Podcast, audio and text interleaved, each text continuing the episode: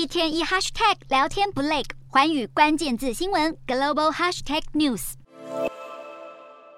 联准会官员陆续释出鹰派升息的讯号，市场情绪低迷，美股开高后震荡走低，能源股灌压大盘，所有板块全面失守。其中标普五百指数从七月二十八号以来首度跌破四千点，美股四大指数全数收跌，道琼指数下挫三百零八点一二点，收三万一千七百九十点八七点，纳斯达克下跌一百三十四点五三点，收一万一千八百八十三点一四点，标普五百下挫四十四点四五点，收三千九百八十。六点一六点，非半指数下跌三十五点八七点，收两千七百零八点六三点。欧洲股市方面，由于美国联准会主席鲍尔上周扬言强力对抗通膨飙涨，投资人担忧各国央行进一步收紧货币政策会影响经济。股市今天继续涌现卖压，欧洲股市收盘走势分歧。欧洲三大股市多数收黑，英国股市下挫六十五点六八点，收七千三百六十一点六三点；德国股市上涨六十八点一五点，收一万两千千。九百六十一点一四点，